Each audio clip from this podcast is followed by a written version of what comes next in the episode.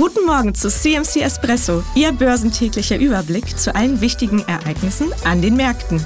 Mit Jochen Stanzel von CMC Markets.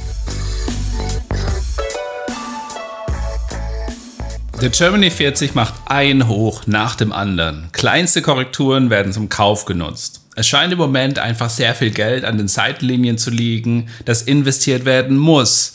Auch wenn dieser unaufhörliche Kursanstieg vielen übertrieben vorkommt, bekommen die Leerverkäufer keinen Fuß in die Tür. Verschnaufpausen und kleine Korrekturmuster, kleinste Korrekturmuster, scheitern einfach an der Tatsache, dass es im Moment einfach sehr viel mehr Käufer und kaum mehr Verkäufer von Aktien gibt. Der Lackmustest für das alles wird sein, ob Jerome Powell, der Chef der amerikanischen Notenbank, am Freitag den lang ersehnten geldpolitischen Plankoscheck ausstellen und auf ein Ende der Leitzinsanhebung hinweisen wird. Die Industriedaten aus China enttäuschen die Anleger.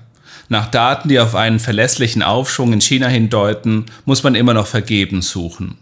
Wenn die Fed weiterhin Signale für eine geldpolitische Wende gibt, muss Chinas Regierung nicht mehr fürchten, dass es wegen des starken Dollars zu einem Absturz der eigenen Währung kommt. Sie hat dann mehr Spielraum in geldpolitischer Sicht, etwas mehr in Richtung Stimulierung und Anschiebung des Wirtschaftswachstums zu tun. Eine geldpolitische Wende in Washington wäre höchstwahrscheinlich auch eine Wende in Wirtschafts- und Geldpolitik in Peking.